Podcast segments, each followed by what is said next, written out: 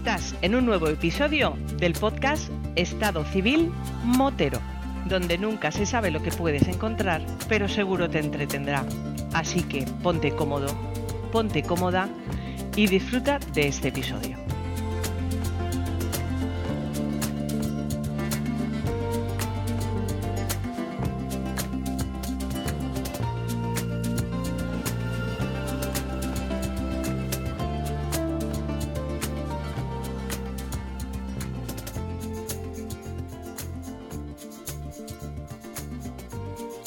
Pasa, chaval? ¿Qué pasa, Vampi?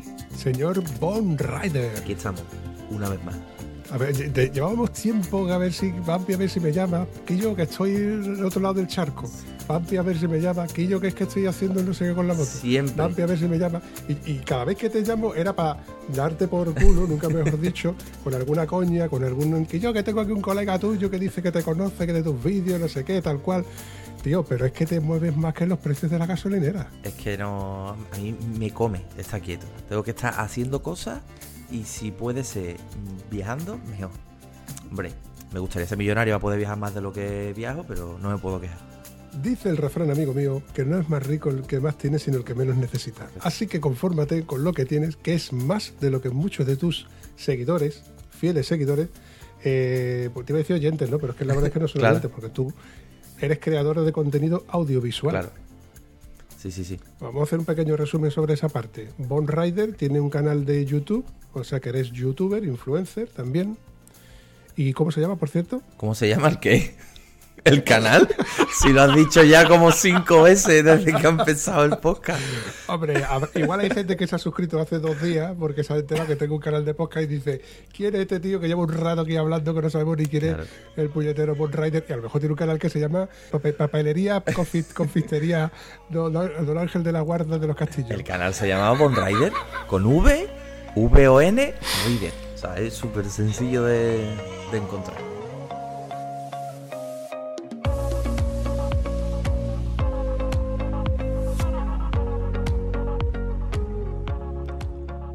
Y es como mi, mi, es mi hijo pequeño, el canal.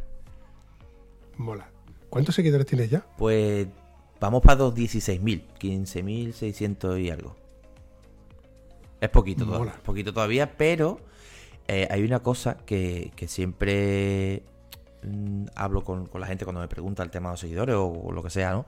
Que yo prefiero crecer poco a poco y estable que pegar un típico pelotazo viral y que te llegue mucha gente de golpe pero y que no conozcan cómo va el canal. Quiero decir, hay gente que, que me ve los vídeos desde hace a lo mejor un año. Entonces me conoce ya toda, toda, toda, toda la trayectoria. Me pasó con un vídeo cuando probé la Ducati DSR-X, que claro, me cogió justo en, la, en, en- en el pelotazo que pegó este hombre, el Charlie Y el vídeo en una semana superó las 100.000 visitas, que eso para mi canal, que es un canal pequeño, es una barbaridad. Como mil suscriptores nuevos, pero claro, esa gente luego se fue desuscribiendo. ¿Por qué? Porque no conocían cómo iba el canal. Yo en el canal te mezclo pruebas de moto con rutas porque me voy por ahí eh, a visitar algún tema y te cuento, "M- mira, esta es la primera iglesia que hubo en no sé qué, no sé cuánto, pero siempre en moto, o a lo mejor estoy en mi casa contándote cualquier cosa que se me ocurra.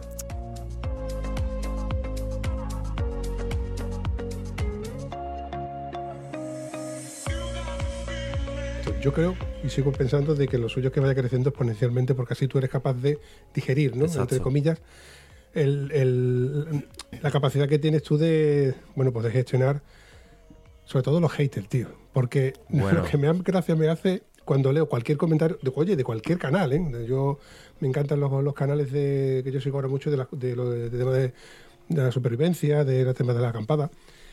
Y veo muchos haters, tío.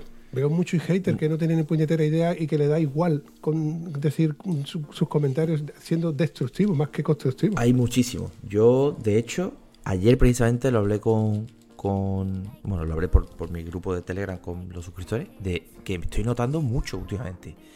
Y claro, me dice, es que porque cada, cada vez que vayas creciendo, vas a ir teniendo más.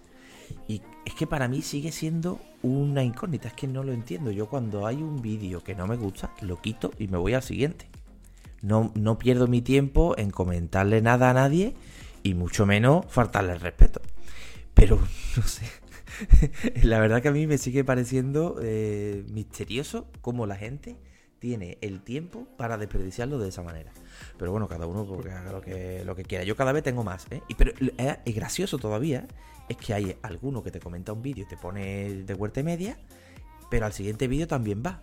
Y al siguiente vídeo también va. O sea que son los primeros, porque están súper pendientes de cuando subes algo, para ir a escribirte, a decirte algo. O sea que al final pues bueno, son interacciones.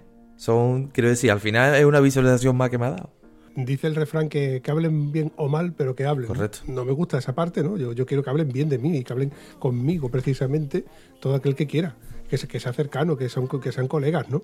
Pero un tío que, está a cada publicación tuya, te está dándote una puntillita, poniéndote un punto porque tú no has puesto ese punto, corrigiéndote cada uno de los errores que ellos somos humanos y en primer lugar no somos profesionales del medio como tal, entonces no se nos puede pedir que nosotros tengamos una, yo sé, una edición, una, un dictado eh, mm, de, yo qué tío, de, academia.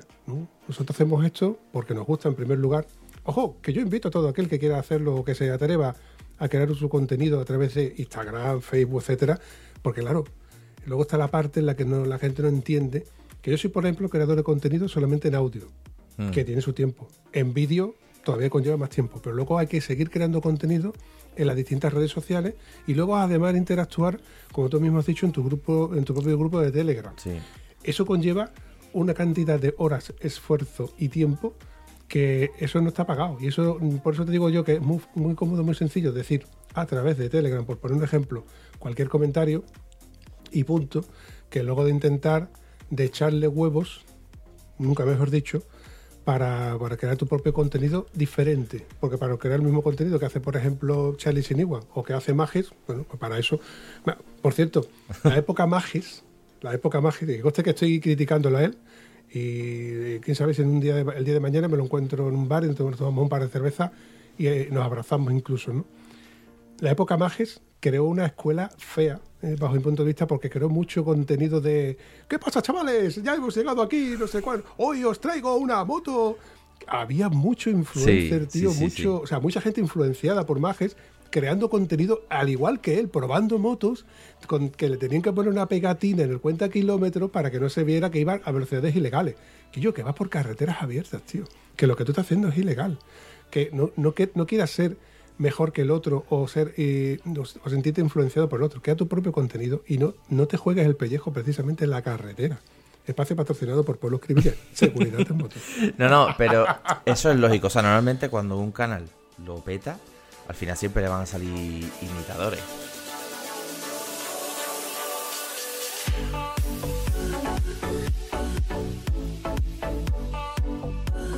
Creo que lo importante es que cada uno lo haga a su manera. Porque si yo me meto en un canal y veo un vídeo y luego me meto en otro y veo el mismo vídeo pero contado por otra persona y luego el mismo vídeo pero contado por otra persona, pero que se nota que está imitando a otra, pues eso no tiene ningún aliciente. Y a mí me gusta ver a este porque tiene su estilo, a este porque tiene su estilo y porque sé que me lo va a contar de manera diferente. Yo como yo siempre digo, si vosotros queréis una prueba de moto eh, súper correcta, súper no sé cuánto, os vais a los canales de prensa. Yo te voy a contar lo que a mí me parece. Si me parece cómoda, si no me parece cómoda. Si creo que esto está bien, si creo que esto está mal. Entonces, yo un lenguaje coloquial. No me voy a poner yo aquí súper técnico diciéndote el torque, no sé qué, no sé cuánto. No porque me aburro haciéndolo. Yo, quiero yo quiero pasármelo bien. Para eso están los manuales y está internet, para ver las características técnicas. A mí lo que me gusta son las impresiones. De hecho, Hace poco lo estuve comentando porque estábamos mirando una herramienta de estas eléctricas y quería ver yo alguien que la probase en su casa y que se viese que la estaba probando en su casa mal, con una, mala edición, que tú veías que no estaba patrocinado, sino que la herramienta que la ha probado en su casa, que la ha comprado y ha dicho, mira, esto funciona así, pero no me gusta esto. Y que se vea que es real, tío. Porque por eso te digo que nosotros, por otro lado, hacemos una gran labor a diferencia de, los profesionales, porque el profesional te dice, bueno, me he comprado esta silla, que es una silla multifunción, que no sé qué, no sé cuánto, ¿cuánto vale? 1.700 euros. Vamos, por favor, eso no está al nivel de un tieso. un tieso se compra una silla un poquito más cómoda, un poquito más asequible, y yo quiero que tú me des tu experiencia, tu agrado o tu desacuerdo con, con, la silla, pero que no se note que está, tío, bien influenciado. Ojo que te digo otra cosa, tío. A mí mañana me vienen y me dicen que yo te voy a regalar, yo qué sé, tío, un teclado alfanumérico ultra sensible y quiero que me lo promociones. A ver, si mi canal es de motos, tronco. Ya, pero se supone que el usuario de motos también te usa claro. para Ese tema es súper interesante porque yo, por ejemplo, a mí me han venido para hacer promociones de cosas que yo no uso. Entonces, yo como te hablo de un... Primero que yo no quiero que el canal se convierta en una teletienda. Eso lo primero, lo tengo clarísimo. De hecho, no he hecho promoción de ningún producto nunca. Y, eso, te vienen algunos con cosas que yo no uso. Entonces, ¿cómo te voy a convencer, entre comillas, ¿no? De, que uses un producto que yo ni siquiera uso. Eso ya sería faltar a la verdad.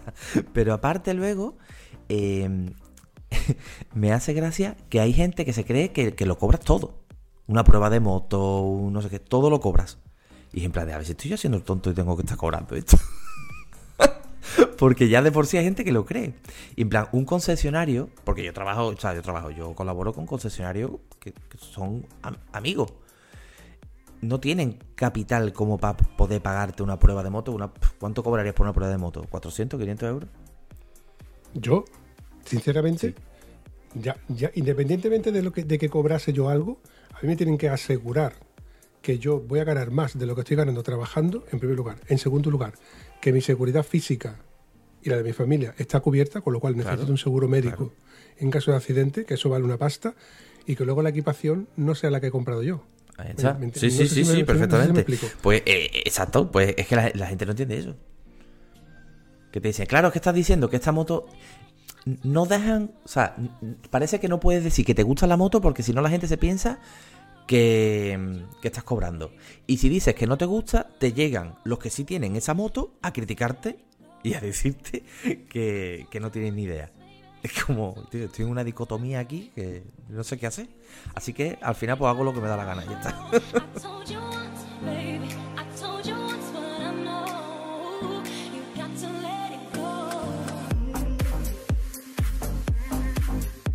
He, recordado la época dorada de, los foros, donde ahí éramos todos libre pensadores, entre comillas también, porque bueno, pues dábamos nuestras experiencias, nuestro criterio sobre la moto que nos habíamos comprado, equipación, etcétera, donde había muchos posts. Prácticamente como pasa ahora mismo con el Telegram, que está todo muy seccionado y tú puedes elegir equipación, tecnología, etcétera. Lo que pasa es que, bueno, lo bueno que tienen los foros, bajo mi punto de vista, es que tú al tío lo tenías más cerca y podías mm. preguntarle por privado cosas y le podías corregir incluso por privado. Y si no le. Y si el tío se molestaba, pues salía del foro y punto no volvías a verle más la cara. De ahí, nació el concepto troll. El troll en las redes nació de los foros. Bueno, pues la anécdota es la siguiente. Recuerdo que yo me compré un... No, me compré un casco, no. El, tema iba de cascos. Y el tío no, hacía nada más que decir que el casco que le habían regalado en la BMW, que era un System 5 exactamente, era lo mismo que yo tenía, que era un casco muy ruidoso, que era un casco muy pesado, que el casco era una mierda. Y yo decía, tío, pero si mi casco, si Schubert precisamente, que es quien fabrica los, cascos de System 5 y System 6 para BMW, tienen la fama de ser de los cascos más silenciosos que hay en el mercado, ¿cómo que me estás diciendo esto? A lo que ya en público, perdón, en público, ya en abierto, le pregunté, digo, perdona, antes de tener tu F800, ¿qué moto tenías? Yo he tenido dos Vespa, una 125 y una 200. Digo, tócate los huevos, tócate los huevos. Tú no has ido a 120 en tu puta vida, tronco. Macho, ¿Qué me estás diciendo? Que ha ido con casco, que ha hecho mucho más ruido y cuando has visto la velocidad a la que va el viento y los mosquitos en ese casco, dices tú que te molesta el casco. Los cojones. Ponte una pantalla más alta y, y, búscate otro casco que no sea ese System 5. Que no es por defenderlo, porque luego cada usuario tiene su cabeza, tiene sus oídos y tiene su forma de verlo. Pero que a mí me extraña muchísimo que ese tío criticase tanto ese. Claro, eso otra cosa que, yo también recalco, que, que los vídeos yo cuento mi opinión desde mi punto de vista y que mi punto de vista está basado en mi experiencia. Eh, si yo, por ejemplo, como expliqué, ¿no? Una persona que siempre haya ido en una trail, a lo mejor se monta en una custom y simplemente por cambiar el punto de apoyo del culete que va en el asiento, a lo mejor le parece incómoda. A lo mejor no le parece cómodo y tan repachingado. O al revés. De hecho, o al revés. Sí, no, no, sí. Eh, Había mucha gente que, me- que, que decía, uno de los fallos, que mi, mi amigo, mi amigo Antonio se queja mucho de que el asiento original de la moto es un truño, que es una mierda. Macho, yo vengo de una época en la que yo andaba mucho en bicicleta y a mí no me pesaba tanto el- ese, ese, ese asiento, no me parecía tan incómodo. Y yo estoy seguro que no era precisamente de la bicicleta, pero igual ayuda. Porque él también venía de la bicicleta y seguía diciéndome que el casco era muy antiguo, perdón, el casco, que el asiento era muy incómodo porque no podía hacer más de 300 kilómetros. Digo, a lo mejor ahí está el límite, que esos 300 kilómetros vayas a descansar. Claro. Porque si pudieras hacer 600, llegaría un momento en que a lo mejor no te has cansado por el culo, pero tu, tu sensación de, de cansancio de tantas horas o de tantos kilómetros te merman por otro lado. Entonces, por culpa de horas esa, si tú te sientes cansado, te duele el culo, pues te paras y estiras las piernas y aprovechas la, y, y- y descansas un poco. Sí, porque además pasar tantas horas encima de la moto cansa, ¿eh? Cansa, pero Eso- y además psicológicamente te destruye a veces, ¿eh? De eso podrías tú contarme algo, ¿no? Sí, de este año he decidido volverme loco y, todo empezó por, por culpa de un TikTok. Mira que yo veo poco TikTok, ¿eh? pero por culpa de un TikTok que envió un suscriptor al grupo de Telegram y me dijeron, y yo podrías hacer esto. Y empecé a verlo y era, cuento así un poco resumido, ¿no? En los años 50, una marca española que se llamaba Lube, motos muy bonitas, hacía un evento que era Bilbao, mm, Bilbao, Málaga y regreso en una sola jornada. O sea, sin descansar. Imagínate, ¿eh? en una moto de 125 con las carreteras de aquella época, bueno, y las motos de aquella época. Y ya empecé yo a darle vuelta, no sé qué, no sé cuánto, y dije, ¿y si lo hago? Hice Sevilla, Bilbao, Sevilla, en una 125, obviamente no en una Lube, porque no he podido conseguir una Lube, sino en una, fue una Benelli Leonchino. O sea, protección aerodinámica cero, fue lo, lo mejor de, de la 125 que pude conseguir, o sea, que, que más se pareciera a, a esa sensación.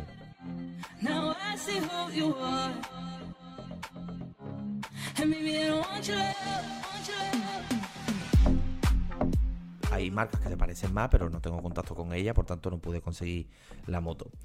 Y me hice eh, mm, Sevilla-Bilbao hasta Luchana, que es donde está una especie de monumento que hay al V, donde estaba la fábrica del V, que creo que es Baracaldo. Alguien de allí que si no, que me corrija. Y regreso a Sevilla a 2.000 kilómetros. Tardé 32 horas. Y en esas 32 horas pasó de todo, tío. Se- se- no sé, tío. Fue una experiencia rarísima. Oye, ¿en solitario? Sí, sí, sí, en solitario. De hecho, de hecho creo que una cosa así hay que hacerla solo. Porque si ya tienes tú, ya puedes tú tener problemas, en plan, puedes eh, pinchar una rueda, te, no sé, puede- te pueden pasar mil cosas. Tener a otra persona es aumentar por dos el riesgo de que pueda pasar otra cosa, un accidente o que se le pinche la rueda a él o lo que sea. Entonces, eh, yo fui súper comprometido, ¿eh? En plan de esto lo hago, lo hago y lo hago. Y yo no sabía qué es lo que iba a pasar. De hecho, yo tenía miedo por la noche. No por el sueño, porque como tú bien sabes, hemos hablado ya alguna vez, eh, soy un soy un búho. Duermo, Un medio vampiro. soy medio vampiro. Eh, a mí la noche me, me gusta. Yo siempre digo que será que como he hecho, como estuve en el ejército, he hecho tantas guardias por la noche, pues yo que sé, mi cuerpo se ha acostumbrado. Era el tema, el que me daba miedo eran los animales. Porque claro, todo esto se hizo por carretera secundaria, no se podía coger autovía, eran 2.000 kilómetros por carretera, la, peor carretera que había, y en 125. Yo, yo particularmente no, no se me hubiese ocurrido la feliz idea de ponerme en una autovía. Mm, o sea, a ver, para que nos entendamos. Huelva, Sevilla, son zonas llanas. En el momento que tú intentas subir una cuesta, como la tipo la, la, eh, cuesta de las Petrizas, por ejemplo, Málaga, tú, eh, un una 125, que eso es como un 49, y te empiezan a adelantar camiones de 500, 600 caballos, como si tú fueras un puto mosquito, ni de coña. Me meto por carreteras secundarias a 80 kilómetros por hora o a, no- o a, o a 40. Claro, claro, claro, claro. Total, que claro, yo tenía esa cosa en la cabeza de la noche, los animales y tal y cual. Y llegando a Burgos, veo un coche que, que le había pegado un, un- había atropellado un venado. Y digo, no puede ser. Claro, pues imagínate, yo ya, ya me pegué toda la noche dándole vueltas a los animales, los animales, verá tú, verá tú, pum, pum, pum, pum.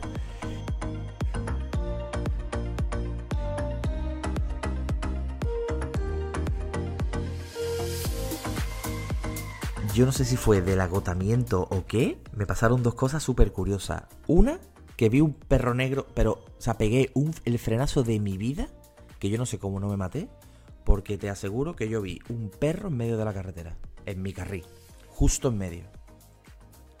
Eh, sí, sé lo que me va, sé lo que me vas a decir, porque yo, yo eso no lo sabía. Me vas a decir lo de los camioneros, ¿a que sí? El cuenta la leyenda entre los camioneros, entre los conductores que trabajan de noche, sobre todo conduciendo, la leyenda del perro negro. De hecho, Patrick Schwartz eh, hizo una película en la que habla del perro negro.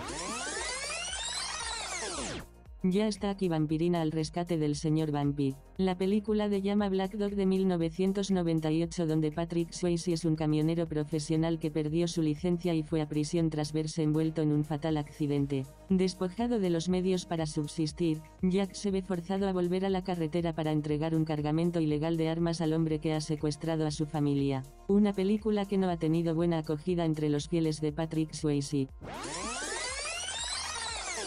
Y es un susto bestial encontrarte al perro negro de frente. Vale, pues yo eso no lo sabía. Y menos mal que no lo sabía. Porque yo no le di importancia, simplemente dije, vale, mm, me ha jugado una mala pasada a la cabeza, eh, pero yo estaba bien, ¿eh? yo no tenía sueño, yo estaba perfecto.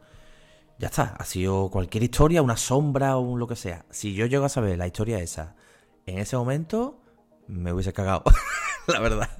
Pero menos mal que no la supe. La supe a la vuelta porque cuando lo conté, porque hice un directo contando toda la experiencia, la gente me lo dijo.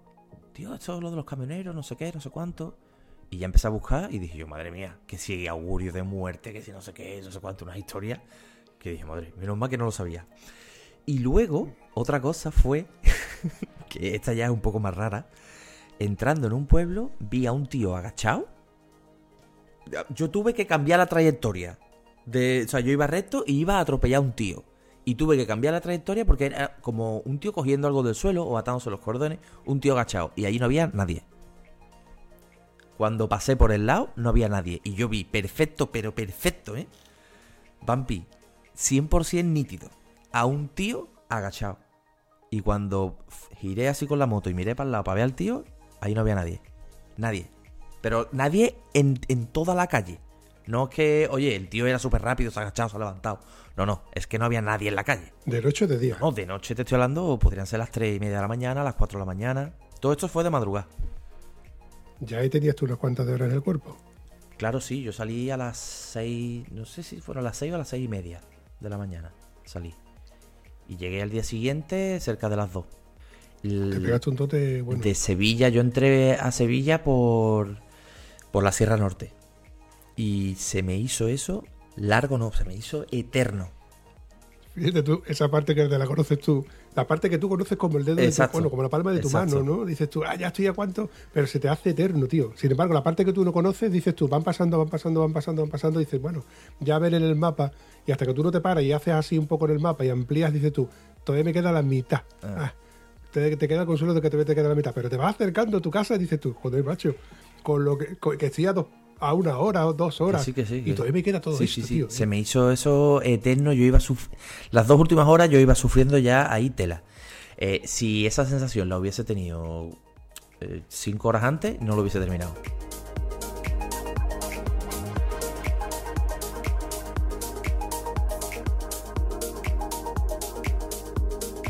Luego está también cuando tú dices, llega, paras la moto, le quitas la llave de contacto y dices tú, ya he llegado. Pero todavía tengo que subir las cosas a casa, ¿eh? Y ducharme y luego acostarme. No, Esa es otra. Eh, claro, eh, eso sí que fue también una historia, porque claro, yo llegué, porque todo esto yo lo grabé para YouTube, obviamente, está el vídeo allí, dura una hora, que eso, luego ese es otro reto al que nos enfrentamos los que hacemos vídeo. Tú piensas que yo tengo que comprimir 32 horas, una experiencia de 32 horas en una hora y que tenga sentido. Que es que eso es lo difícil, lo difícil es que la persona que me está viendo tiene que entender cómo ha ido todo el trayecto sin ver todo el trayecto. Entonces yo ahí a lo mejor, de- tú imagínate, yo obviamente no grabé 32 horas, pero si yo corté de grabar en me lo invento, en León, cuando llegue al siguiente punto, me tengo que acordar de cómo ha terminado la parte que grabé antes para seguir con la parte nueva teniendo sentido. Cosas así. Hay un- una cosa que yo, yo notaba mucho en el Dakar.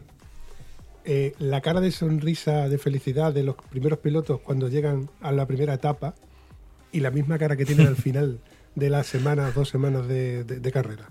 Se les nota un huevo el cansancio. Claro. Y la sonrisa no es la misma. Claro. Y muchas veces en este tipo de, de retos se nota que el estado de ánimo no es el mismo. Yo estoy seguro que tú, al final de esa hora, no estabas igual que al principio. No, no, está claro. Bueno, al principio estaba muerto de sueño, porque yo tuve más sueño por la mañana que yendo por ahí que, que por la noche. Pero bueno, el tema que cuando llego a casa, claro, cojo, quito la ropa, me ducho y digo, voy a dormir. Y ahora no podía dormir, porque los oídos me zumbaban. Tenía todavía como el, el zumbido en los oídos y los ojos me temblaban. Yo veía todo como así, moviéndose rápido. Muy poquito, pero moviéndose rápido. Y dije, y claro, yo así no me puedo dormir.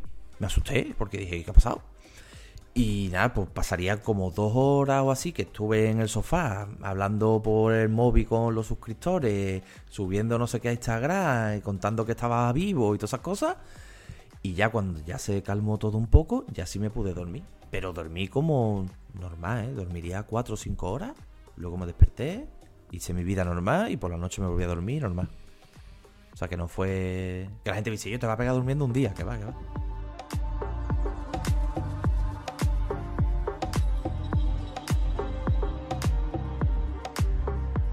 Después de esos 2.000 kilómetros intensivos, ¿la moto cómo está? Ah, la moto aguantó como una campeona, tío. Nadie daba un duro por la moto, ¿eh? Una Benelli Leonchino 125. Nadie daba un duro. La moto, un camión, tío. Consumo súper bajo, porque yo ya llegué a pensar, digo, la Fordado está roto, porque le llené el depósito y en la rayita no bajaban, no bajaban, no bajaban. Y digo, esto está mal. Digo, me va a dejar tirar la moto, ya verás tú, no sé qué. Gastaría en total, yo creo que como mucho 70 euros. En ir y volver, ¿eh? Joder, Sí, consumo súper, súper bajo. eso lo gasto yo y son 600 kilómetros aproximadamente. Claro, hombre, también estamos hablando de, de, de de cilindrada, ¿no? Pero la moto se portó espectacular. Muy bien. El secreto del éxito de la operación 2.000 kilómetros, una moto nueva. Da igual que sea una 125, una moto que tenga garantías, que todos Sí. sus rodamientos están nuevos, que la moto está nueva, sus frenos están totalmente nuevos, reglados, un motor nuevo que tú vas a estrenar. Pero eso tú, eso tú lo haces hoy por hoy con una, yo que te voy a decir, una Post Minicro, No, por ya, te- ya. ponerte un ejemplo. Es que realmente da igual que sea una 125, que, o sea, una 125 China que una 125 Yamaha. En esos 2.000 kilómetros la degradación no es tanto. A lo mejor en el paso de esos 20, 30, 40 mil kilómetros, ahí sí notas tú las carencias de, de una marca china, en los componentes o en los aprietes. Pero que tú también me has dicho que es lo que te quería preguntar. Eh, fallos eh, que haya tenido esa moto, aun siendo Benelli, una marca china recuperada, bueno, una marca italiana recuperada por los chinos, creo que es, ¿no? Eh, claro, sí, sí. Es, es una marca italiana de toda la vida y la compró. eh, no sé si directamente la compró QJ, que, que es un fabricante chino, o es Geely, que es el grupo al que pertenece QJ. Pero vamos, sí, la compró una empresa china. que en Morini ha sucedido lo mismo. Claro, marca italiana, exacto. comprada por los chinos, que al final la reflotan y bueno, estándares no sé cómo serán, pero y tecnología no sé cómo será exactamente. Pero bueno, es una marca que, con, con renombre que sigue, que la seguimos conociendo, que no son marcas que desaparezcan. Eh, ojalá yo viera Gilera o Galliva con, No te- con motores chinos. No te extrañe, no, yo las conozco, yo las conozco. No te extrañe, ¿eh? que, que en algún momento mm, salgan. Porque yo creo que el mercado chino, por su, por su forma de ser, eh, piensan, en vez de yo meterle una marca nueva, cojo una marca antigua que ya tiene nombre en Europa y la fa- y fabrico con ese nombre. En realidad es buena estrategia. La receta del gazpacho la conocemos todo el mundo, luego está como le salga a cada uno. y los chinos, yo siempre lo he dicho, los chinos te fabrican lo que tú quieras. Si tú quieres que te fabrican un producto de alta calidad, ellos te lo van a fabricar de alta calidad, bajo los estándares que tú quieras. Ahora, si quieres que cueste poco, te lo van a fabricar de una calidad pésima. Para dar la vuelta al mundo, yo no me iría con una china, iría con una, mo- una moto que al menos tuviese pues, compatibilidad de repuestos en, en diferentes países. Pero claro, con una marca china por final, yo qué sé. Lo cierto es que, por ejemplo, en la India vemos motos que no son, no tienen marcas conocidas, que las construyen allí la mitad de las piezas, incluso las herramientas, y siguen funcionando. Claro. Hoy por hoy, tú te compras una moto nueva, actual, con tecnología, llámese cualquiera de esas Harley Davidson que van a salir ahora como si, ¿eh? desde que el señor, el innombrable, se compró ese juguete y con tanta tecnología, esa moto no la vas a ver tú en la India con dos indios transportando un mueble o una vaca, por poner un ejemplo, ¿no? Hombre, yo para dar la vuelta al mundo elegiría la moto con la mecánica más simple. Porque es donde voy a encontrar repuestos en todo el mundo. Es que si me voy con una eh, super electrónica, una tecnología del copón, a lo mejor me quedo sin moto, yo qué sé, a mitad de la aventura.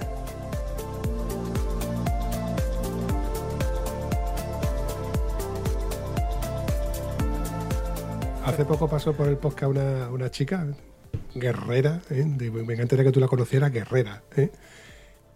El único vehículo que tiene en su casa es su R1200. Y con ella va a todos lados. Lleva a su hijo al colegio, hace los recados, etcétera, etcétera. Y una de esas veces arranca y le pone la- en la pantalla fallo motor. Dices, tú fallo motor, me cago en su puta madre. Lo reinicia y sigue poniéndole fallo motor. Dices tú, hostia, que me jode la vida. Claro. Porque es el único vehículo que tengo. Y esto te estoy hablando en el día a día y los fines de semana que tú salgas de salida. Pero es que esto te pilla a ti en un viaje que tú quieras hacer en tus mes, mes y medio de vacaciones, en el mejor de los casos. Y te pilla a, yo qué sé, Suiza, Mm. eh, Bulgaria, mm, de- me lo invento, ¿eh? Te pone fallo motor. ¿Y ahora qué? Claro. Por eso. Es importante irte con una moto que sea accesible para casi cada cualquier taller. Oye, ¿y de equipaciones? ¿Te acuerdas cuando tú me dijiste lo de. Lo siento, macho, que desde entonces no, no- no he sabido hablar de, de, de Bond Rider sin usar el, el adjetivo calificativo de la Barbie motera. Sí, eso fue un, eh, mi amigo Bau que me llama así. Pero ¿por qué? Pues sí, porque no sé, porque me gusta ir. ¿Tú para ir a la calle siempre te pones la misma ropa? ¿A que no? No. Vas cambiando, ¿no? No tienes siempre. Pues yo para ir en la moto también. Yo no tengo solamente una chaqueta, un casco. A mí me gusta ir cambiando. R- rompiendo una lanza a tu favor, hay gente que para jugar al pádel tiene ropa de pádel. Y para montar en bici tiene ropa de bici. Y para hacer crossfit tiene Claro. ropa de que no es de bici, que es de crossfit. Entonces para ir en moto, pues también debemos de deberíamos de poder eh, ir equipándonos con, con- con lo que, con lo que queramos o podamos. Que esa es otra. Por cierto, por cierto, un besito a tu mujer que eh, recuerdo ese vídeo con añoranza de, de las partes que no me gustan de la moto. Ah, sí, Empezó sí, a criticar sí, que no le gusta montar en moto y los dos iba, los dos ibais con unos tipitos, con unos modelitos. Bueno, Oh, íbamos me con la chaqueta a juego, ¿eh? Sí, sí, Íbamos sí, con- por eso lo digo. Porque la casualidad que yo tengo la. Es la Segura Baron, se llama. Una así estilo como más vintage. eh, en color camel. Y tengo una amiga que tiene esa misma chaqueta, pero de mujer. Y le pedí que si me la dejaba para el vídeo y vamos los dos, vamos. Espectaculares. hay que ir guapo, hombre. Es que hay que ir guapo. Eso es así. Y los pimientos son asados. ¿Y las papas fritas? Hombre, la, la gente que es guapa tiene que ir guapo. No, hombre. lo, lo que, lo que ya cumplimos ya ciertos kilómetros, por no decir kilos, ¿eh? Ah, no vamos guapos ni, ni a la de tres. Lo que sí que también, también es verdad que una equipación de moto viste mucho. Claro. Y hoy por hoy, con la cantidad de colores tipo Power Ranger que tenemos, pues, pues mola. Antiguamente esas equipaciones de cuero, que lo que era lo máximo que máximo exponente que existía. Yo soy de la vieja escuela y yo he visto muchas chaquetas de cuero negras y los que iban en R's, que no eran R's, por así decirlo, pseudo R's, iban con la ropa de, de colores tipo Power Ranger, que por aquel entonces no existían ni, ni las o sea, ni, ni esas costuras que te obligaban a ir con los codos Sí. semiflexionados, las rodillas semiflexionadas y esa chepa que ahora es aerodinámica, que también sirve como bo- botellero, ¿no? Sí, sí, sí. Para echarle ahí los líquidos refrigerantes.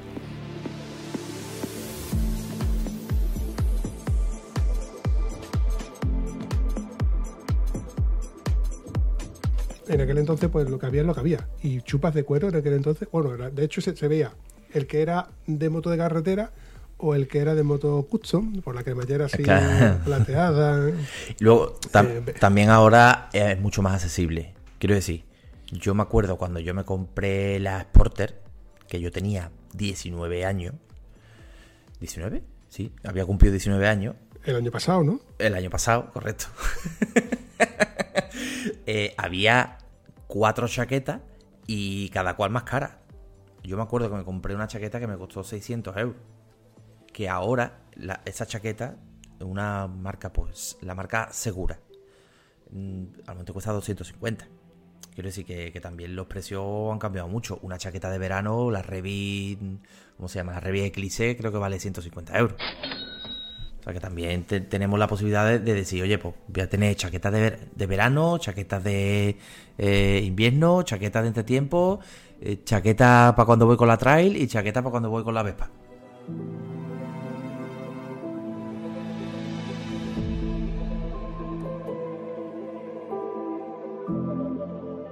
Hace poco me adelantó una R1200 de aire, ¿eh? de aire de la, de la antiguilla, y el que me adelantó en el semáforo iba, bueno, iba de cuero de arriba abajo, pero de cuero de circuito, ¿eh? de, de mm, rodilleras gastadas, de coderas gastadas.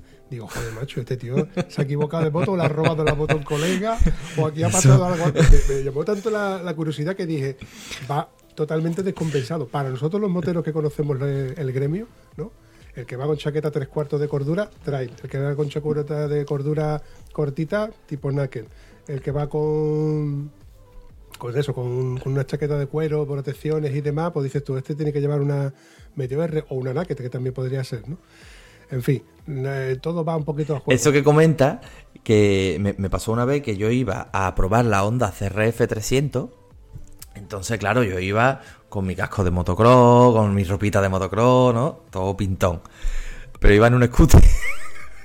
Porque hasta que llegase a donde me iban a dejar la moto, había un trayecto y iba un scooter. Y yo iba pensando, el que me vea dirá, ¿este tío a dónde va? Con las botas de, de cross y todo, en un scooter. Bueno, las cosas. Anécdota guapa. Época de Mider Vivaria, ley del casco, año 93, 94, no, sabría decirte exactamente. Y bueno, te, te estabas obligado a llevar un casco. Al principio te ponían el casco que te regalaban comprando la moto. Y llega un momento en que consigues un casco, un- el típico MT Evolution, un MT normal y corriente. Y mi colega se agencia un casco de un guardia civil el primer casco que yo vi abatible de mi puñetera. Yo no sé qué casco, chulísimo por cierto, con unas líneas así en verde que eran reflectantes. Una pasada, el casco guapísimo. Pero claro, tú veías llegar a tu colega con, tu de- con su derbivaria negra y un casco de la Guardia Civil blanco enorme, que te hace un cabezón enorme, y dices tú, ni de coña. Tú conmigo no te junta cabeza. Bueno, lo de los cascos modulares, eh, yo me acuerdo una época que estaban súper de moda, pero eran grandísimos. Ahora ya por lo menos son más... Un casco cerrado, modular, ya parece un casco normal, pero antes eran gigantes. Sí. Sí, sí, sí, sí. Yo ahora estoy coqueteando, mirando un posible futurible de aquí a, a cuando pueda de mi casco trail, que es un casco realmente de cross. Bueno, un casco trail porque tiene pantalla. Se puede convertir en un casco de cross y es de, y de fibra de carbono. Lo que pasa es que ha envejecido mal y me va a dar coraje, pero lo voy a dejar, lo voy a desechar.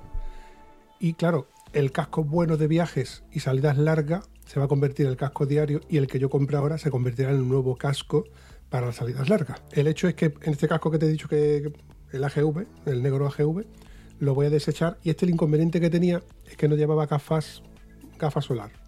A mí de la gafa solar nunca me ha llamado muy excesivamente la atención porque, por ejemplo, mis gafas de sol suelen ser un poco más oscuras que las gafas de que las gafas solares estándar que tienen los cascos. Y aquí en el sur tú sabes que cuando luce el sol, luce con todos los colores del mundo. Entonces he preferido, siempre pararme un momentito y me pongo mis gafas de sol.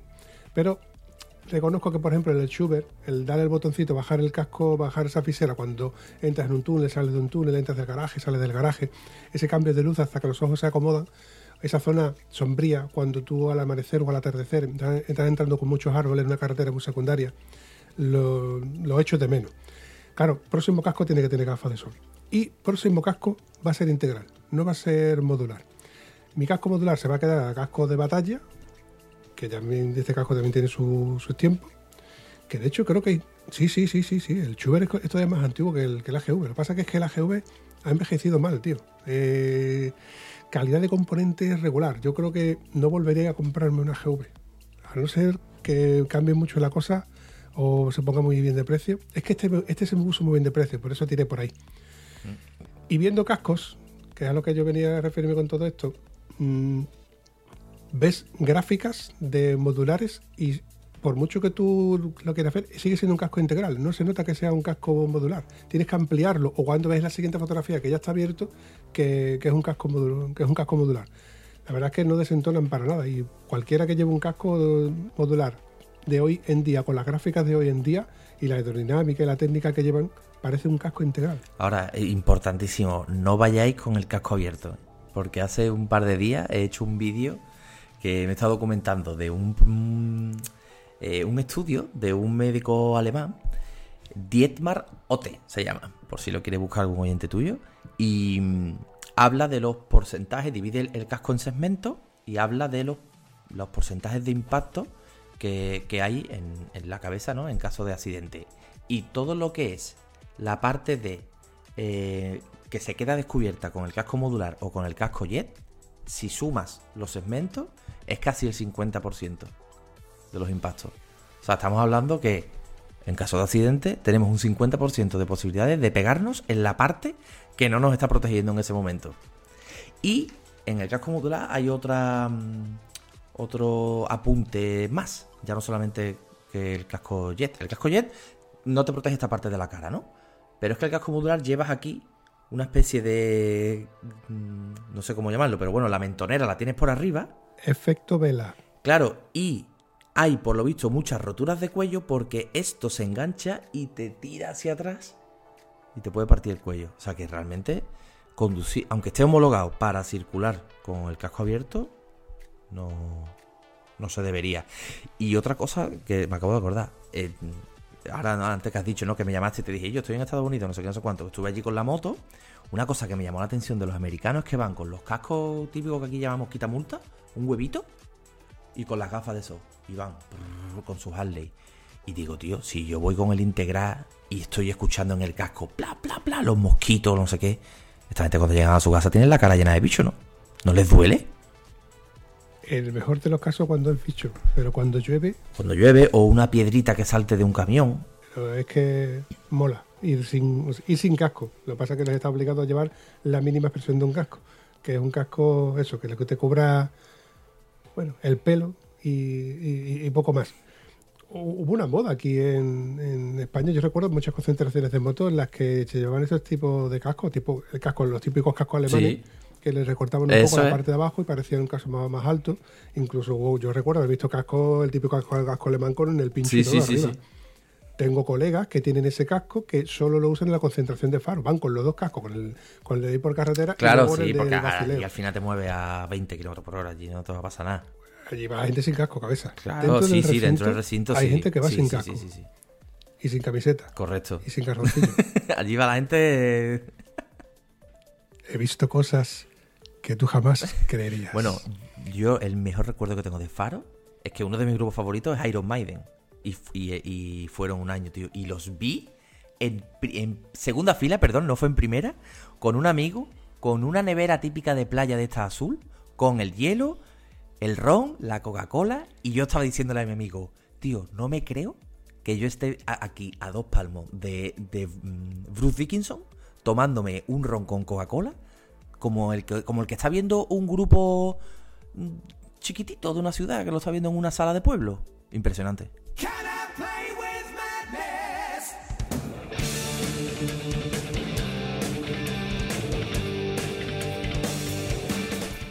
Año 2010. Correcto, el, El jueves de Faro. correcto, 2010. Yo no fui. Yo no fui. Pues fue espectacular. En serio. Lo sé, lo sé. Me acordaré toda mi puñetera vida. Mm, Y tú, para mí fue de verdad, ¿eh? impresionante. Ya, déjate, déjate por culo, que ya no me. Bueno. Oye, lo de cruzar el charco, ¿por qué fue? Pues lo de cruzar el charco fue pues porque mi, mi mujer es también, como yo digo, influencer, ¿no? Están bien, bueno, yo no, no somos influencia ni nada de eso, pero... espera, espera, espera, espera, espera. Todas las mujeres en vuestra casa son influencers. En mayor o- en menor medida, Por favor. Eh, Cree una influencia, su- ¿cómo se dice? Sub- subliminal en todos nosotros y al final terminas tú bajando la taza del Claro, claro. digo, subiéndola y cosas así. En fin, continúa, por Oye, favor. te, te voy a contar un detalle que ahora que has dicho lo de la taza del bate. ¿Sabe que en nuestra casa fue al revés? Yo era el que la bajaba y ella es la que la dejaba subir. Es curioso, ¿eh?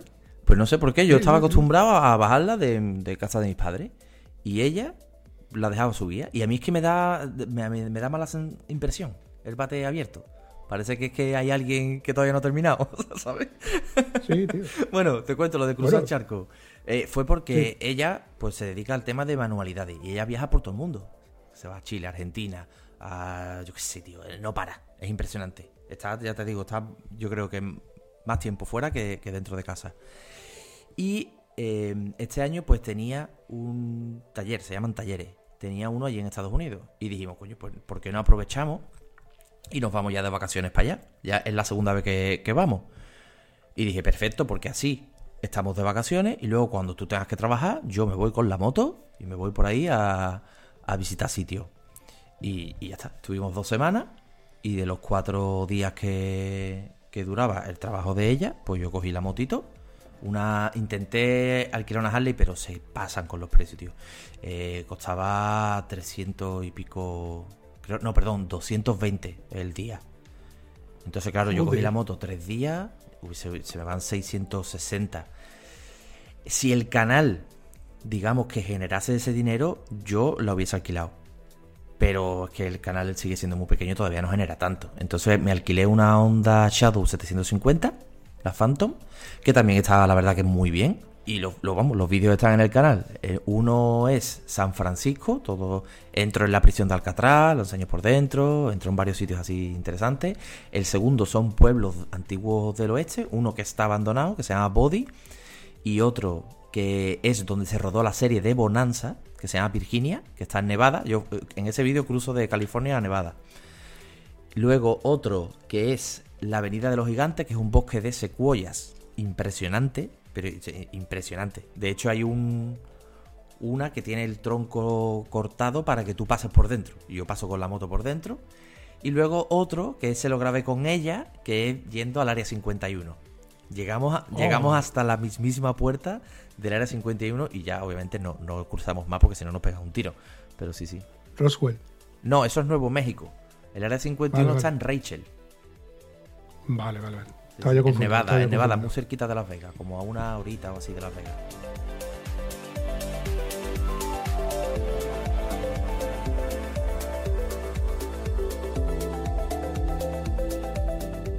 Es lo que te digo yo, cabeza. Eres un tío que dices tú, no, mi canal no me permite hacer cositas, pero pues somos unos privilegiados, tío. El hecho de que tú te puedas, por culpa de o gracias a, en el caso de tu mujer, que haya tenido cuatro días en los que has tenido que pegar, cruzar el charco, y has aprovechado y has creado contenido, primero para ti y en segundo lugar para luego para los demás, ¿no? Para que lo podamos ver.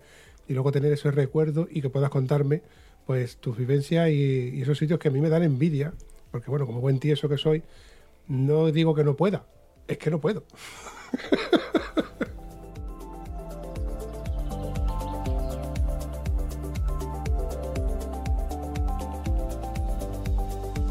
El tema de las redes sociales, me dijiste que tenías el canal de YouTube y yo creo que también tenías Instagram, ¿no? Sí, la cuenta de Instagram la tengo como de apoyo, pero realmente donde está el contenido de calidad, digamos, el que le pongo mimo es en, en YouTube. Y cosas que tengas por ahí en mente o cosas que vayan sucediendo. Muchísimas. Yo me acuerdo que, que decía, cuando empecé el canal, ¿no? Que digo, "Ah, ¿y si me quedo sin idea? No sé qué, pero es imposible quedarte sin idea. Por lo menos yo, por mi forma de, de- deseo de pensar, tengo una lista. Te, te- te la voy a enseñar, aunque la gente que nos está escuchando, obviamente, no la puede ver, pero te voy a, No, pero puedo decir que soy testículo de que tú me has enseñado. te voy a enseñar la lista de eh, cosas pendientes. O sea, ¿Se está moviendo? Todo esto son vídeos pendientes. ¿Lo ves? Que no lo ves, ¿no? Te da, te da el brillo, ¿no? Algo he visto, algo he visto. Sigue, ¿eh? Sigue la lista, ¿eh? Mira, mira, mira. Joder, macho, el virista de la compra. O sea que imagínate, ahora mismo, si, si quisiera, podría dejar de, de pensar en vídeos nuevos y dedicarme solamente a esta lista y tendría para todo el año 2024. Te creo. Pero claro, Te creo. hay eso, hay varios, hay un viaje que tengo muchas ganas de hacer y luego van saliendo motos, van saliendo cosas que tengo la oportunidad de probarlas y lo quiero aprovechar. Y luego están los retos locos, como el de los 2000 kilómetros o el de las 24 horas que hice con una deportiva, con una R7. Me fui 20 24 horas. Eso no lo sabes tú, ¿no? No, cuenta, cuenta. Pues también está el vídeo en el canal. Dije, voy a hacer otro reto que me apetece. Hace buena temperatura y estoy nervioso. Y desde, desde Sevilla hice un 24 horas en una R7. Y me fui por ahí. Subí, fui subiendo por la Vía de la Plata. Llegué hasta toda la zona de. que no sé exactamente cómo se llama, pero donde está el meandro del Melero. La, fa- la Sí. famosa curva esta de, de un río que es muy parecido Sí, sí, sí, a, a lo de la herradura, que está en el Gran Cañón. Sí. Pues todo eso, seguí subiendo, hice la Sierra de Francia hasta Segovia. La Sierra de Francia, que se llama de Francia, pero que no está en Francia, está aquí en España. y luego hasta Segovia. Y luego Segovia, llegué ya, era de noche. Allí me comí un sándwich que había, llevado en la, maleta. Me empecé a volver Ávila, Plasencia. De Plasencia a, mm, a Mérida sí cogí autovía, fue el único tramo que cogí autovía porque necesitaba, entre comillas, descansar un poco porque me había pegado la noche fatal, mucho frío, pero un frío, digo, pero tío, sí, creo que lo hice, no sé si fue en julio. Digo, pero ¿y este frío? ¿Por qué? Pues porque estaba cruzando el Valle del Jerte. Entonces, claro, el Valle del Jerte de madrugada le da igual que sea julio, agosto, lo que sea. Me cogió frío fuerte. Cuando llegué a Plasencia, de hecho, creo que estuve por lo menos 20 minutos intentando calentarme allí parado, con la chaqueta, con el casco puesto, de es que tengo el frío dentro del cuerpo. Y luego cogí eso, autovía hasta Mérida, ya de Mérida ya empecé otra vez por la Vía de la Plata hasta mi casa. Fueron 25 horas, tarde. Fueron 25 horas. Joder, macho. Somos muy diferentes a la hora de, de plantearnos una salida en moto A ver, de... A ver, eso no es que lo haga yo todos los fines de semana. no, no, tío, pero, pero yo me lo planteo de, de, de, de la siguiente manera. Yo me lo planteo con la maca. O sea, paro cuando esté cansado, plan- me me meto en un carril donde no me vea nadie y donde ya sea de día o de noche me llevo al pronto la hamaca y pego una cabezada. Con que pego una cabezada señorial, digo, venga, ya tiro, ya me refresco y tiro para adelante. Y cuando vea que esté otra vez de casado, pues venga, busco. Además, que tú dices, tú voy buscando la- el eso de el- el buscar ese sitio, la carretera, el estrés de, por si acaso, que si sí, que si no, te espabila también un poco. Voy- Busco un sitio, pues planto la hamaca o planto la tienda y pego otra cabezada. Y ya después sigo. Entonces, esa sí sería mi forma Claro. de verlo. La Claro, pero mucho entonces ya no sería tan tanto reto. Porque ten en cuenta que si de 24 horas te pega a 4 durmiendo, al final han sido 20 horas. La idea era pasar 24 horas en moto.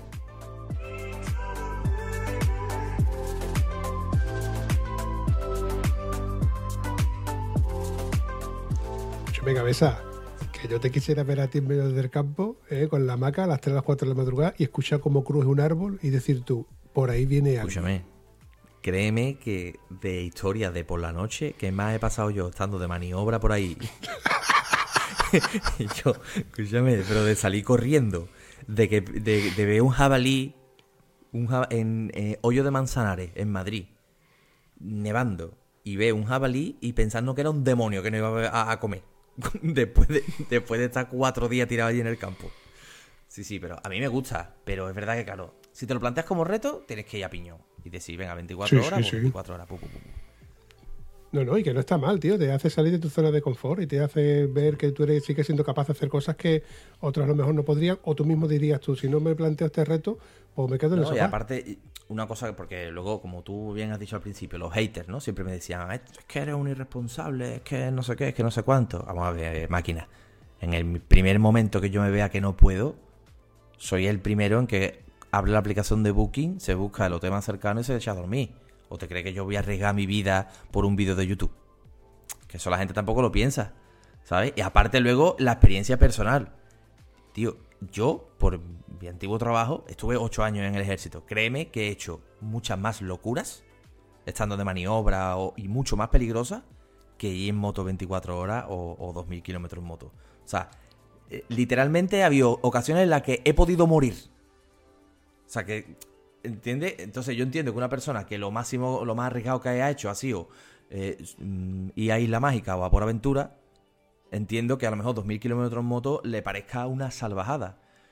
Pero es que yo he estado en otras situaciones más peligrosas. Eh, un saludito a los profesionales del gremio de los camiones, ¿eh? de la quinta rueda, que se hacen 2.000 kilómetros solamente de ida. Bueno, eso es, yo de verdad que yo no entiendo los camioneros de qué están hechos. No lo sé, porque que- tiene que ser durísimo. Si esos profesionales no tuviesen un disco que les limitara a hacer esa cantidad de kilómetros y de hora, lo harían, harían más. ¿Por qué? Porque se les exige. ¿Por qué? Porque se les obliga a tener que hacer más kilómetros para ganar un sueldo un poquito más. Claro. Porque realmente no van a ganar mucho más. Pero gracias a esos limitadores que llevan de tiempo y de horarios y descanso, pues no echan más kilómetros que a sus espaldas de los que deberían de echar. Luego tú dices tú, coño, bueno, la, la prueba la tenemos también en el gremio de los taxis. ¿Cuántas horas se pegan esos hombres sentados Mm. en su vehículo haciendo kilómetros y kilómetros que dices tú? No solamente es en los de Madrid, en Madrid, los de Huelva, en Huelva. No, no, no, no. ¿Y cuándo le tienen que les, les sale un servicio Claro. fuera y tienen que pegarse en ese servicio, buscar sitio donde dormir? Porque tienen que llegar al sitio. Tú estás pagando por un servicio para que te lleve un taxi en dos horas, en tres horas a un sitio. Y luego se tiene que volver sin descanso para que dé- tiempo a recuperar para poder seguir trabajando. O sea, que al fin y al cabo es un trabajo. Y nosotros, esta parte es la que nos gratifica porque lo hacemos porque nos gusta, y hacemos kilómetros porque nos gusta, nos encanta, nos salimos en, salir en moto, porque tenemos un dinero invertido en, en esa moto, en esa equipación, cosa que nosotros estamos obligados por nuestra seguridad. Pero, por ejemplo, en el caso de las carreteras, porque tú habrás visto carreteras de todo tipo, eh, tú dices tú, coño, que yo esté pagando seguros de mi moto, la ITV de mi moto, los neumáticos de mi moto, las pastillas de freno, mi equipación, y que luego digas tú que dónde van que es un poquito de, de, de reciprocidad, ¿no? Eh, hice un vídeo de, de los principales motivos de accidentes en moto. ¿Vale? Y a mí me gusta mucho hacer vídeos tipo blog así de me cojo un estudio, me lo leo, me lo, me lo empapo y lo interpreto luego en un vídeo. Y hablaba, uno de los factores era obviamente el, el estado de la carretera. Y enseñé un paso subterráneo que hay aquí cerca, que es que lo tiene todo, tío. Eh, eh, Eso parece que el que lo ha diseñado, el que lo ha pensado, tenía ganas de que alguien tuviera un accidente. Porque primero se filtra agua. O sea que la zona en la que no da la luz siempre está húmeda. O siempre hay charco. Y luego aparte, todo ese asfalto está levantado y hay baches que tú no los ves porque tú estás en curva. O sea, todo, todo el paso subterráneo es en curva, tú no ves el bache y tú no ves el agua.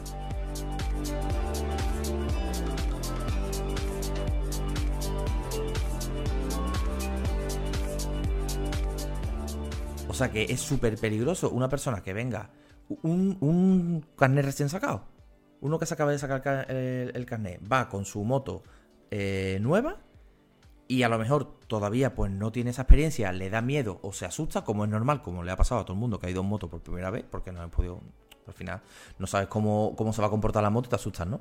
Y tiene agua y baches y en curva. O sea, tiene todo para caerse. Y es que tú dices, tío, eh, tanto trabajo cuesta ver, no lo sé, ¿eh? Yo no soy ingeniero ni nada de eso, pero tanto tiempo, tanto trabajo cuesta ver de dónde se está filtrando el agua y solucionarlo y reasfaltar esta parte. O directamente cortar esa carretera y, y en otro sitio donde no haya el riesgo de, de filtrados y de sombras y de luces y demás. Pero es más fácil a lo mejor poner un badén o dos o tres antes y después de la curva Claro. Para que tú vayas de pecito a huevo. Claro, y luego la Vía de la Plata tiene algunos sitios. Yo nunca la había hecho. De hecho, tengo ganas de hacerla entera, pero entera, entera, llegando hasta. ¿Hasta dónde llega? Hasta Cantabria, creo, ¿no? Creo que termina. Bueno, la quiero hacer en- entera, sé. pero hay una parte que. que, tío, estaba flipando, tío. O sea, baches, baches, baches. Y digo, tío, esto no. Una- Una cosa que me mata, tío, cuando entro en una pedanía, en un pueblo, una población, y los, los baches se los ha fabricado el, el propio ayuntamiento, se los ha sacado de los huevos. Manda huevos, tío, porque, a ver, que tú hagas un pequeño resalto para reducir la velocidad, lo entiendo, pero un resalto o un paso de peatones a una altura considerable y encima con una pendiente que tú tienes que casi que parar meter primera para subirlo como si fuese un bordillo, macho, eso es mala leche. Sí. Y además que dices tú, que, que dices tú, esto no es un resalto homologado, que esto no es que lo haya diseñado alguien para que reduzca la velocidad de 30 a 20 o de 50 a 20, sino que esto se lo ha inventado el tío y el coche que pasa roza y el de la moto si pasa ligero, el de atrás sale volando como si fuese un, un teletubi. Manda huevo, tío. Por eso te digo que hay cosas que eso es de, es de pena de cárcel, tío. Es para coger, a- de verdad, tío. Es para denunciarlo y meterle al tío en la cárcel. Claro. Porque yo no digo ya que el tío que lo ha cogido y se ha matado vaya demasiado rápido. Vale. Pero ponle otros sistemas homologados como tal.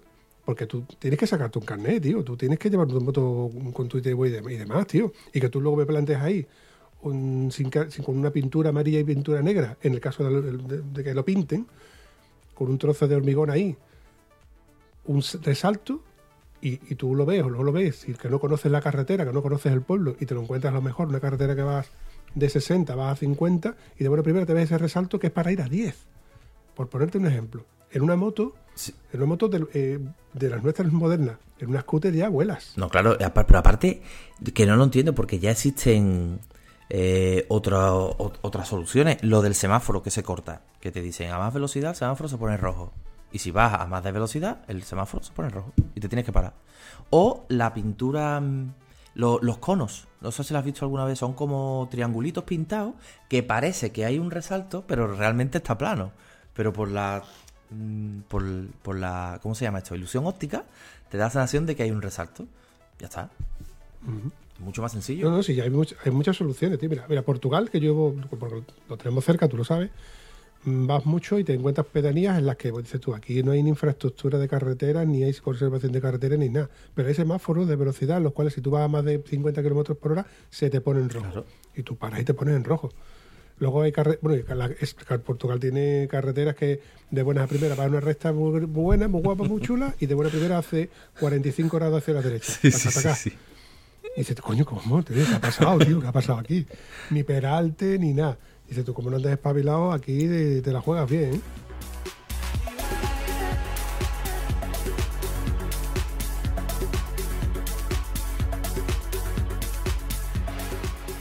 En fin, son experiencias que, que uno aprende ya de como perro viejo, nunca mejor dicho. En fin, chavalotes, para ir recordando este episodio a salto de mata, y como tú nunca escuchas los podcasts de Estado Civil Motero porque no tienes tiempo ni, ni siquiera para limpiar la casa, Lo escucho en el coche, tío, cuando voy en el coche. Porque qué vergüenza, tío, escucharlo en el coche, te pierdes lo mejor, los efectos de sonoros y... Esta- Estado civil cochero. es que, tío, es cuando tengo tiempo. O sea, yo antes, por ejemplo, que escuchaba más música y demás. Es que ahora ni música escucho, tío. No, tío, sí, es que sí, nosotros, esa parte no, no- no la entiende la gente, tío. El tiempo que nosotros, entre comillas, no digo lo perdemos, ¿no? Pero que cambiamos de estar haciendo otras cosas a estar delante del ordenador y ya no vemos tanto contenido en YouTube, ni en la radio, ni en prensa. Yo no veo las noticias hace mucho tiempo y televisión veo muy poca. Me prefiero estar delante del ordenador escuchando o, o, o sacando contenido o creando contenido realmente. Sí, pues la, la gente no es consciente de que a lo mejor para un vídeo de 15 minutos he estado 6 horas. Quiero decir, eh, porque he tenido que llegar al sitio. eh, ¿Sabes qué quiero decir? Que, que yo no me teletransporto. Entonces, si te estoy haciendo un vídeo de un castillo en mm, Córdoba, he tenido que ir a Córdoba, grabar castillo, no sé qué, no sé cuánto, que el vídeo tenga sentido, volver a mi casa, editar el vídeo, o sea, subirlo. Que hay muchas cosas que, que además la gente dice, el podcast, ¿no? Aquí han estado hablando una hora, estos dos, y ya, ya tiene hecho el podcast, ¿no? Es que ahora este hombre tiene que editarlo, que el sonido esté bien, que esté todo sincronizadito, que... Entonces... Yo juego con ventaja. Porque si yo escucho esto, perdón, si yo edito esto dentro de un año, lo revivo. Pero si tú dentro de un año empiezas a editar ese vídeo que tú has creado ahora, no, no, no se edita igual, porque tienes que revolver, volver a rememorar todo Claro. aquello para volver a montarlo como tú lo querías montar cuando lo grabaste. Es que eso Sí, es de, otra- de hecho, yo edito rápido cuando grabo precisamente por eso. Es más, yo hay días que grabo el... O sea, voy a grabar el vídeo y ese mismo día lo edito. Porque si no se me olvida. ¿Tú, todo lo haces, tú, tú lo haces rápido, cabeza? Bueno, tú sabes, depende del día. depende Me de... la dejamos tanto, tío, me la dejamos tanto. Depende de las cosas que te hagas en el día, vampi. Dependiendo de las prioridades, así corro Claro, claro. menos, ¿no? No, mamón, el vampi. Amigo Bon Rider, para ir despidiendo este episodio, ¿qué tal te lo has pasado, chaval? Como siempre, estupendamente. Han quedado, como siempre, 17 millones de cosas que la hemos hablado ya por teléfono. Pero bueno, Sí, bueno, ya. vas a tener que hacer una cosa. Vas a tener que poner la- las llamadas que tú hagas por teléfono ya grabando. No, tío, que hablamos de cosas muy íntimas. Hombre, pues a las cortas, a las cortas. Lo suyo es eso, quedamos de vez en cuando, nos contamos nuestras verdades y nuestras mentiras, como buenos moteros que somos. Y bueno, las tuyas están constatadas en los vídeos de YouTube. Y las mías, Bueno, no todas, no todas. La verdad que yo he empezado muy tarde con el canal de YouTube. Me da, me da, me da Tío, porque la de cosas que he hecho con los viajes antes de tener el canal, como que se han perdido, entre comillas. ¿Por qué? Pues porque era una época en la que los móviles no tenían cámara, la cámara que tenían era una basura. Claro, tío, yo cuando me fui en Francia, por Francia y demás, ahí mi móvil era uno de estos que se abrían, que, la cámara te hacía una foto malísima. Y no, yo qué sé, pues no tenía Instagram, no, no tenía la manera de documentarlo tan bien como se puede documentar ahora, pero bueno. Se excusa para repetir viajes y ya está. mi cámara, eh, cuando yo, no, no cuando yo monté en moto, pero cuando empecé a hacer fotos, mi cámara lo pone detrás Kodak. Es que. Por Imagínate. que es, eh, esa otra pasta, ¿eh? Hacer una foto que no te costará el dinero, porque ahora tú haces fotos como si no te costara Exacto, y se quedan ahí archivadas exacto. y luego las borras. Pero yo soy de papel, yo soy de papel todavía. Me gusta ver las fotos sin tener que ampliarla con el dedito. La verdad es que las fotos que hoy en día te transmiten mucho. Eh, son muchos recuerdos vividos y dices tú, hostia, pues esto antes se han perdido muchas cosas. Pero bueno, quédate con la parte de ese recuerdo y bueno, eh, no se puede volver a rememorar, quién sabe. Quizás, quizás en un futuro eh, inventen un casco en el que tú puedas revivir esos recuerdos. Pues, quién sabe, quién sabe. Ahora con las inteligencias artificiales y todas esas cosas, Bienvenidas sean. pues sí. Bienvenidas sean, que no, no- no vienen tan mal. Amigo Bonrider, desde aquí, desde Huelva, te mando un abrazo y a ver si por fin nos vemos en en presencial porque quedamos en que tú ibas a probar verdad. una moto, quedamos en que ibas a probar una moto vieja, una moto Sí. antigua y ya le he hecho suspensiones nuevas, con lo cual ya no es una moto antigua, ya es una moto en perfecto estado de revista. ¿Cuántos kilómetros tiene? 128 creo que era. Estoy seguro, estoy seguro, 126, 128, hace tiempo que no lo digo. Pues sí, tenemos que quedar para eso, tío. Que nada, que muchísimas gracias por invitarme, como siempre, un placer. Y un saludito a toda tu comunidad. Unos fieras, unos cracks. Un abrazo, chavalote. Un abrazo, tío. Hasta ahora.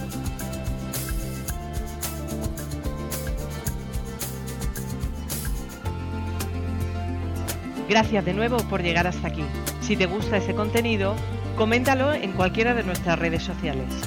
Y si además te ha servido de algo, compártelo.